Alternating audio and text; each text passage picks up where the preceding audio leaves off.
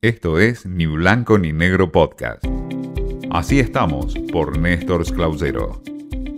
¿Qué tal? El gusto en saludarlos en este espacio en donde compartimos cómo estamos en el mundo de los medios de comunicación y de la radio. Hoy les traigo algo puntual sobre un trabajo hecho por Ibope Argentina en torno al consumo de radio en el país. La radio que en tantas ocasiones se dijo que por costumbres o por tecnología la gente, es decir, nosotros, íbamos a dejar de escuchar radio y la verdad es que la radio sigue sobreviviendo, no solo sobrevive, sino que sigue estando muy viva y latente como medio de comunicación. Ha cambiado la forma de escucharla, es decir, es muy difícil encontrar una radio como aparato en una casa o ir a comprar una vieja radio. La radio hoy está en el celular, obviamente está en el auto, están en distintos aparatos, en el despertador o obviamente en la computadora a través del streaming seguimos escuchando radio.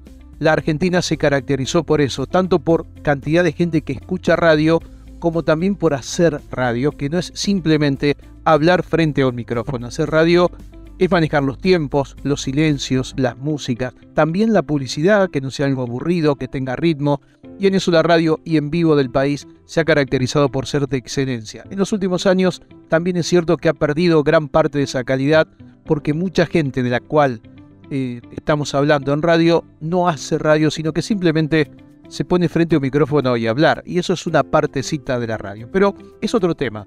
El trabajo que les traigo, les decía, de Ibope Argentina muestra que en el país, en los grandes centros urbanos, estudiaron cinco, Buenos Aires, Córdoba, Mendoza, Rosario y Tucumán, la gente sigue escuchando radio. El promedio entre 6 horas 5 minutos, que es la que más escucha, en este caso Córdoba, pasando a 5 horas 13 minutos en Tucumán por día. esa es la cantidad de tiempo que por día la gente tiene vínculo con la radio. También lo hace a través de lo que son los sistemas de streaming. ¿Por qué se escucha radio? ¿Por qué la tenemos, por ejemplo, en la computadora?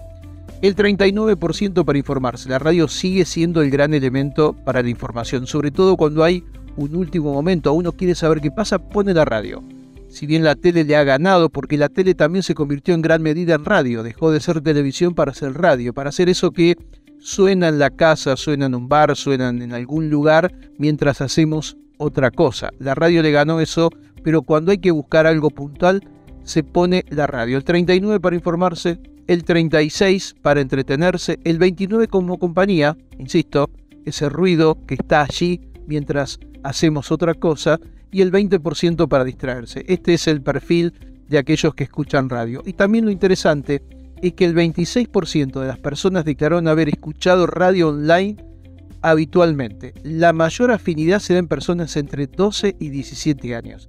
Es decir, que los más chicos, chicos chicos, también escuchan radio, a su estilo, online o también el formato de podcast que tiene que ver una, con una forma de escuchar radio. Es decir, cambia, cambia el estilo y el formato, pero todos finalmente escuchamos algo. Así que esa es la característica que se está dando en este tiempo. El último dato, el streaming musical.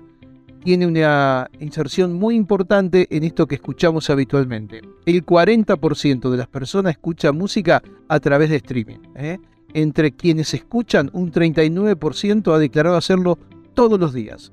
Fíjense qué importante que es la radio. Más allá de si es AM, FM, si es un podcast, es decir, escuchar radio está presente en nuestra cultura y en la Argentina estos números lo están confirmando. Que viva la radio, que viva el gran teatro de la mente. Esto fue Ni Blanco ni Negro Podcast.